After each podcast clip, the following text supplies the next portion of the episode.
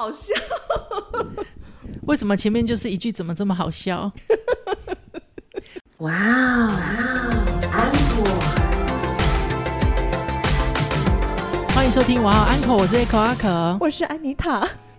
继上一集的疯癫之后，我们本来是要走气质路线，但是刚刚在准备要录音的时候，发生了一件事情。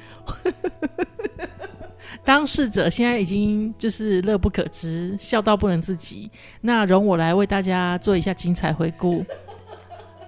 刚刚是这样的，因为呢，我们在每一次录音之前，身为专业播音员的我们，老实说，之前收音都不太好啦。嗯所以我们呢后来就是买了一套设备。也有更新设备这样子。对，，那我们呢就一人有一支麦克麦克风。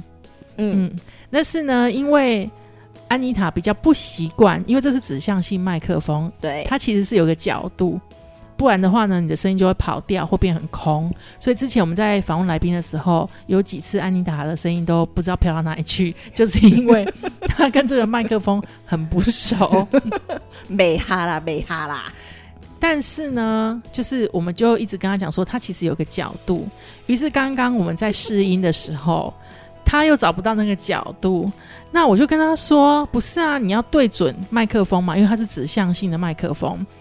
他呢，竟然我们一般人会做什么事情？我们开始调麦克风架吧，对不对？可是他不是，他是调他的人，他调他的人头。请问这个智商还有你的脑构造到底是什么？但是没有关系，经过我这样一发现之后，我就跟他说：“奇怪嘞，不是应该要调麦克风架吗？你怎么会调人头？”他就说：“因为平常 也是他在调头的角度。”好了，到这里听得懂就听得懂哈，好啦，今天不开车，不开车。已经开完了。等一下我们今天不是要讲职场吗？对啊，那我们今天要讲职场的什么？如何调头的角度不是、啊。我们今天要讲的是讲什么？他已经笑到不知道要讲什么了。我们今天要讲的是职场背黑锅，对不对？哦，这议题好让人家难过哦、因为你常常背嘛，已经是忍者龟了。跟那个乌龟身上的藤壶一样，你知道一背一大串的那一种。嗯，对但我觉得啦，因为你现在问我，如果问我说那些背黑锅的经历，我其实大概都已经忘记的差不多了。那我个人会我先讲一下，如果呢，呃，你们还记得之前我们有一集讲到信任，对当你的个人品牌或者是你自己的专业可以让所有的人都呃相信你的话，基本上黑锅不会落到你头上。通常你就会变成是让那个别人背黑锅的人，因为就像我之前讲的，就其实真的是我犯错，可是呢，我每次跟人家说对不起，这是我的错，其他人都会说我知道一定不是你，我就没有，真的是我，真的是我。他说没有，一定不是你，一定是安妮塔，然后他就会背黑锅。不是我，对。通常是，如果你把你自己的个人品牌都建立之后，这种事情的确会比较少发生。嗯 But 人世间总是有这个 but。嗯 But 如果说今天让你背黑锅的人，他就是要找一个替罪到羔羊，帮他的爱将，或者是帮他手下的人来当一个替死鬼的话，那我觉得这件事情已经无关职场信任跟品牌这件事情。你讲到其实就是有点派系斗争的啦，或者是说他要保他自己的人嘛，嗯，对，那他就是随便找一个人，或者是他就锁定一个人，我就是每次都弄他，对不对？对。但我觉得我会被锁定的原因，是因为我可能平常就是人太好。没有，你平常就是有开天眼，所以常常看到 不该看到的东西。我明明就是背完黑锅之后才看到的。好啊，就看到那个让你背黑锅的人跟事主有暧昧，对不对？对啊，然后我就觉得说，哈，你好啊，先我觉得要先跟大家讲一下，就是呃，我在某一间公司，其实呃，在工作的时候，因为工作的关系，所以会跟呃客户有一些对接。嗯，那其实真正要跟客户对接的人是另外一个同事，可是因为这个同事呢，常常就是人间消失，不知道去哪里，所以导致我们这种在二线的人要出来多做对接这样子。好，那一次简单来说就是，呃，客户客户方那边就是出了纰漏，那当然客户会很生气，会想说啊，我这么信任你们，你们怎么可以出纰漏？那因为客户其实那个客户在我们公司的业绩算占有一点还蛮重要的地步，所以当然是需要有一个人出来，就是去道歉啊，对去处理啊。对，就是你要有一个嗯受罪者出来嘛。对好，那不可那今天的状况不太可能是呃那个那个原本要去负责的那位同事了为，什么呢？因为他这因为这个同事在对方公司在客户的公司非常的受欢迎，嗯，对，大家就觉得说哦不太可能，就是会发会发生这种事情。然后那因为我们大主管去道歉的时候，就噼里啪啦被轰了一顿，所以我们的大主管呢也就噼里啪啦就是打电话回来把我们轰了一顿。然后我们心想说，可是我们已经有做过什么事情了？对，到底关你什么事对，到底关我关关我们什么事情？可是大主管不听嘛，然后就说这是啊，这就是，然后就去跟客户讲说这个是我们二线的问题，所以我就被莫名其妙背了黑锅。嗯，好，那后来事实发现说，的确真的不是我们二线的问题之后，我那位大主管呢就把我叫去办公室里面，就是大街骂人，然后小巷道歉，嗯然后信誓旦旦地告诉我们说，他其实不是有意的，然后他也不是要特别保那个同事，只是因为怎么什么之类的。嗯。讲完之后的那天晚上，因为我心情太不好了，嗯。我就决定要跟我的朋友去吃大餐，嗯，然后就在吃大餐的场合看到他们两个人也一起在吃大餐。Hello，是在庆祝我，是在庆祝就是黑锅有人背吗？我觉得应该是、欸，然后所以我就说你就是看到不该看的东西。所以对方，所以对方才是开天眼的人，因为他们预先预见了我会看到他们的庆祝画面，所以先把黑锅推在我头上。有可能呢、不过我觉得啊，背黑锅一定很不爽。但后面有没有受到补偿这件事情，我觉得比较重要。对你讲到重点，因为有时候黑锅是没有办法，你的老板要你背，你就得背。，对。但你背了以后，你的老板有没有做出相应的补偿？这件事情很重要。对，但是如果是那种背黑锅，可是呢是对方硬甩给你背，那就没有什么好讲的，一定要记得反击，好吗？对，嗯那是如果是你的老板要你吞，后面有跟你道歉，有再给你相应的补偿，你就先吞吧。但是呢，你要偶尔提醒一下老板，你替他做过什么牺牲。可是我黑沟也背了，然后道歉也接受了，我没有接受到补偿啊。所以你就被 fire 啦、fire 就是你的补偿。等等，是我离职，不是我被 fire，对，就是是两回事。没有他就没有留你嘛。哦，因为他演的他演的一副非常的万喜，但是他要很想要留你，对不对？他跟所有的人都说非常想要留你，但是他并没有真的亲自去开出什么优渥条件把你留下来。对耶，对，所以这边呢也要跟大家讲，你要看你要跟一个人做事，不要只有听他说，你要看他做。做对，你要看他到底说的跟做的有没有言行一致。如果没有，那你就是相信他做出来的事情，而不是只是听他说。比如说，我有个朋友嗯遇到一个渣男，嗯，一直说他会跟他分手，然后每次在那边演，然后我就跟他说：“你到底要演到什么时候？你到底什么时候才要跟你男朋友分手？”然后他就会说：“哦，我也不想演了，我好累，我已经决定要跟他分手。”但是但是这个没多，久又出去吃大餐，接受男朋友的鲜花，以及又出去约会看电影。我不懂，我差点要接接受男朋友的鲜花跟素果吗？这样子，对不起哦，对不起哦，不好意思哦，你跟谁不好意思啊？跟听得到的人哦。对啊，就是这样，就是背黑锅的时候，其实就两，我觉得有两套处理方式啊。第一个就是你看你的团队，就是你的主管跟你嗯够不够亲嘛。嗯他如果真的是你知道他真心对你好，但是偶尔他需要有人替他背黑锅，因为他要维持他在老板面前的绩效，嗯，然后以好以后呢，可以好好的去再帮大家争取更多福利的话，那你就脆 k 跟嘎嘞，你知道吗？就咬牙就背了吧，因为你只要相信他会补偿你，这样，或者是他没有补偿，你要提醒他补偿你。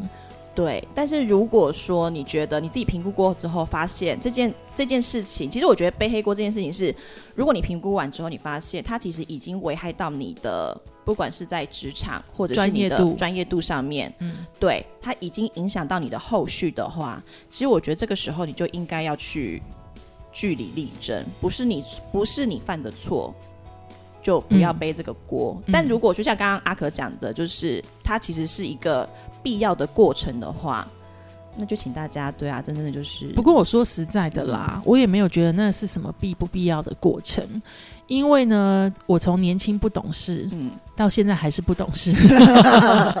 之前呃，老板有一些要我背的黑锅，除非嗯。他是之前就预告我说，等一下我们在客户面前要演一场戏，嗯你配合我嗯这样。嗯如果他是临时的、突然间的要我背黑锅，嗯我通常都不认。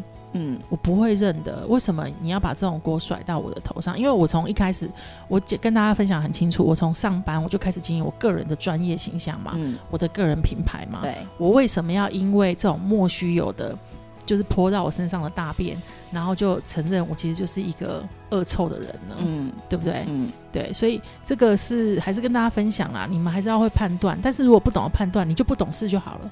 我所谓的不懂事，就是说，你就是把锅直接再甩回去，千万不要认。认了就是要记得拿钱，对啦，遮羞费嘛，对不对？补偿就是钱嘛，你不是升职就是加薪嘛，要不然给奖金嘛，你不能强的人家什么都没有啊，真的哎，对不对？我对啊们，现在到底在乱教什么？没有，我们教的职场都是那种非典型的职场建议。对啊，那如果呢，你有遇到这样的状况的话，嗯，呃，也可以来信跟我们诉苦，什么东西？好啦，这是背黑锅的部分。那除了背黑锅之外，今天也要跟大家分享的就是有可可粉们一直敲完很久的会议记录，是有要讲这个吗？我们要讲这个是不是？好啦，讲啦讲啦，就是今天是职场主题嘛，嗯我们就讲到说会议记录要怎么写。可是其实会议记录要讲很久哎、要讲我们今天先讲一小段就好了。好一小段，会议记录呢，其实你在写会议记录的这个人嗯很重要。那通常我会建议大家就是写两个东西就好了，一个是决议事项，对，一个是待决议事项。嗯，因为很多会议是呃会而不议，议而不决，对对不对？对，很多会议是这样的，那一定会有很多待决议事项。嗯对，那你就把这些待决议事项写下来就好了。嗯，好，那你就不用去担心各方角力的问题。对，可是有的老板他想要看你们巨细靡遗的讨论过程。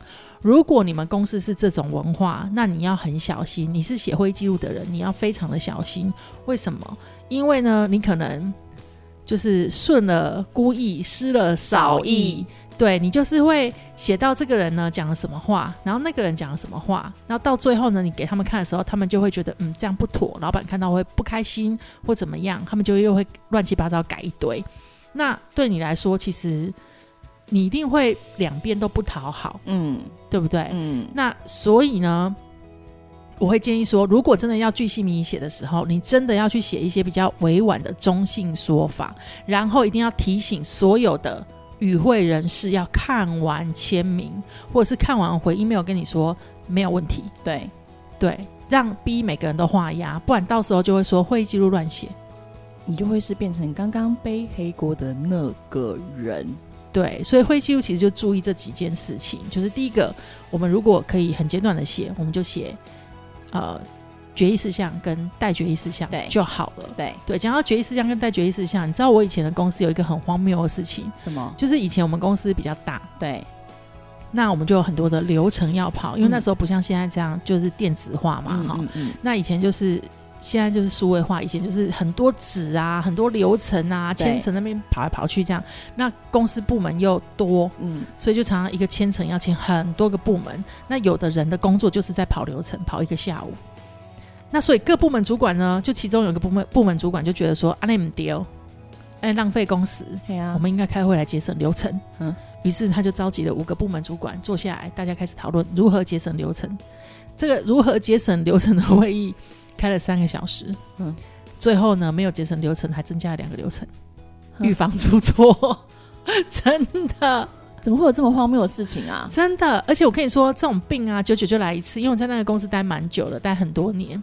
那末约三年，就会有一个主管跑出来说：“我觉得我们公司流程太繁琐了，应该要节省流程。”然后我心里面想说：“哈，又来了，又要开荒谬的会议，然后等一下是不是又要多两个流程？对，对，就是多两个签名这样子，这是真人真事哦。天哪！而且那时候我在公司推数位化的时候，嗯我跟他们说，其实数位化非常简单，因为我们是内部的网络嘛，我们不是外接的网络。嗯那你内部网络本来就有一些内容的把控。嗯，那你在内容把控的时候，其实像我们在用呃 email 的时候，因为我们也是内部网络的 email 嘛，。对，那我们内部网络的通信的时候，其实你可以做电子签名，嗯，或者是你自己就是回信回一个 OK，或者是已阅嘛，对不对？对，那我们这个流程是不是就可以顺着就是这样一直回复转发回复转发？其实流程就跑完了。对啊，结果呢，我们的一个主管跟我说，说的话不是你想的这么简单。也不是你想的这么难啦，好不好？然后他就继续坚持用纸本流程，我真不懂。然后你用纸本流程之后，你千层还不见，到底 讲到千尘不见这件事情，我有一想哭的故事了啊！但这不能说，因为太令人想要流泪。关于这个故事呢，我们之后会做一集来跟大家做解答。没有要分享啦，好啦，这就是今天呢要跟大家讲的故事。那至于我们久违的台语俗谚，就让它继续久违好了啦。哎、刚刚蕊的时候不是这样子的、你明明就说你要讲，没有，是这样的，就是欢迎各位在给评论的时候，那你们可以问我们说，哎、这个台语的词要怎么说？顺便留一句这样子吗？对，就是这个台语要怎么说这样子。因为我今天其实就跟安妮塔说啊，我说我们每次都讲台语俗谚，会不会太难？会，所以我们可以讲一些些词嘛，词语嘛，比如说暗公教是什么意思？暗公教就是猫头鹰，对，那我们通常讲你这个人就是一个暗公教是什么意思？就是不被困呐、就夜猫子的意思嘛，对不对？对，就是我觉得以后我们可以用这种比较轻松的方式跟大家分享。那不然你就是别人在讲话的时候，你偶尔听到两个 key word，你可以说：“哎、我天啊，我在恭喜啊！”不要一天到晚只听得懂酱肉酱肉，好不好？有的台语也是要听得懂的，好不好？好的，好了，那我们今天的节目就到这边喽。我是 Echo 阿可，我是安妮塔，记得评论留言哦，拜拜，拜拜。